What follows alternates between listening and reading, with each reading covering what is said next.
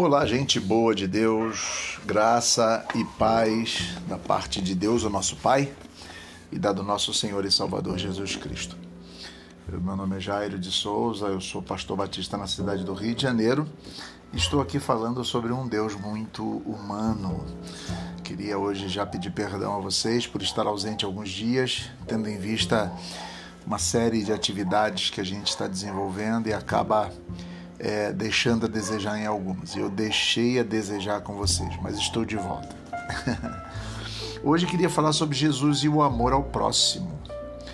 É, é bom recordar o preceito de Jesus, é que resume todo o conteúdo da Bíblia e a própria sabedoria da vida.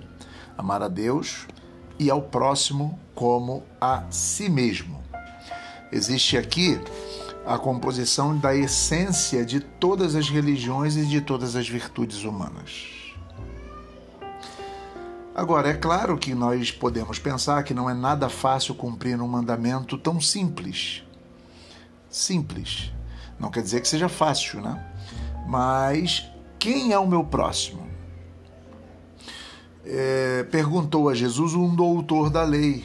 E quando ele perguntou isso, ele ouviu a resposta de Jesus na parábola do bom samaritano, pois a lógica de Jesus não é quem é o meu próximo, mas de quem eu sou o próximo. Jesus conta a parábola do bom samaritano e no final ele pergunta: quem foi o próximo daquele que estava caído no chão? Jesus requer e aponta a necessidade não de elegermos pessoas amáveis e aquelas a quem queremos amar. Perceba comigo que essa é a pergunta do doutor da lei: quem é meu próximo? Ou seja, a quem eu tenho que amar? Quem merece meu amor? Que é bem a lógica judaica, né?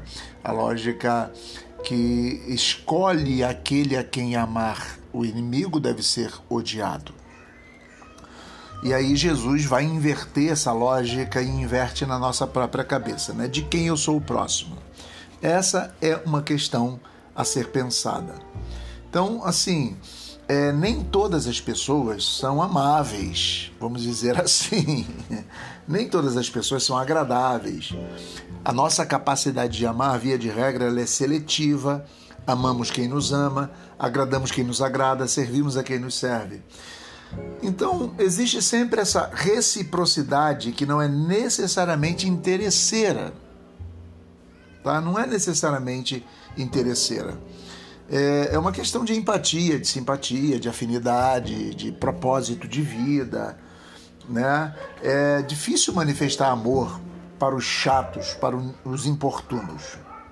Não é nada fácil delimitar para gente onde o amor começa e termina o interesse, porque em muitos momentos, se nós amarmos somente aqueles que nos fazem bem, é perguntar se há se não é interesse.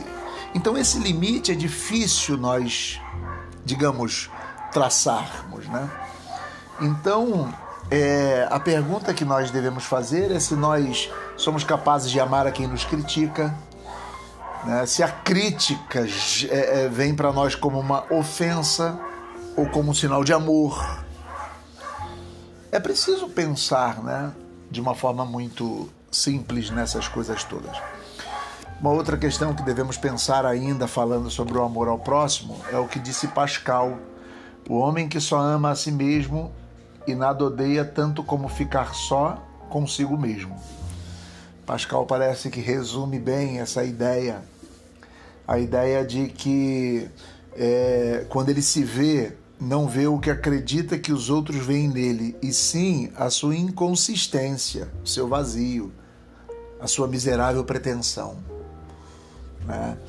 E aí é, dizia um pensador que quem se recusa a ser solidário corre o risco de ficar solitário. Muito interessante. Então eu queria que você pensasse comigo também que Jesus diz que devemos amar o próximo como a nós mesmos.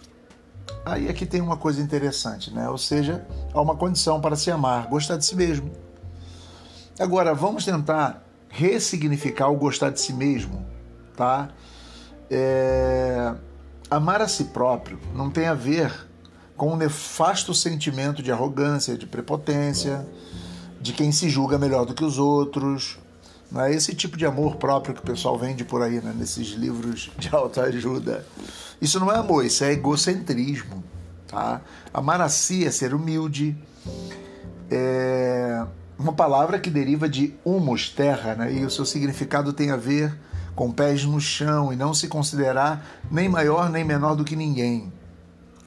Então, sobretudo, é cultivar valores espirituais e, portanto, sentir-se bem consigo mesmo, né?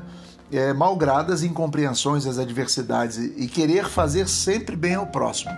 A definição de, de, de, de quem gosta de si mesmo, pautado no Evangelho principalmente, é, tramita nessa direção, tá?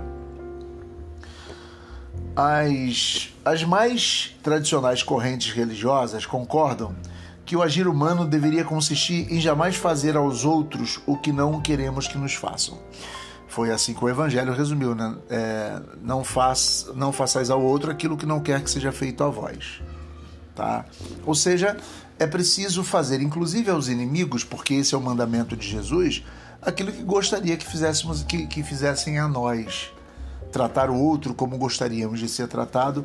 Esse é um princípio muito interessante. Amar o inimigo muitas vezes deve ser interpretado também de uma forma correta, né? não é necessariamente ficar calado diante das ofensas, aguentar o significado da opressão, é, é, ou melhor, digamos, aguentar resignadas opressões, deixar-se explorar. Não, não, não, não.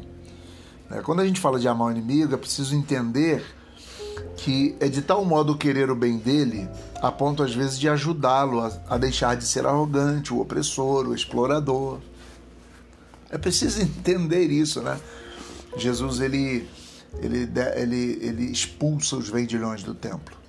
E nesse sentido, ele não está deixando de amar, mas ele está amando a ponto de mostrar a eles os seus erros isso também não deve gerar em nós uma postura arrogante de, de, de, de, estrita crítica ao outro sem olhar a si, tá? Mas é preciso pensar dessa forma. Por quê? O amor ele apoia-se em duas pernas: respeito e justiça, para consigo e para com os outros. Tá? Essa é a natureza de Deus.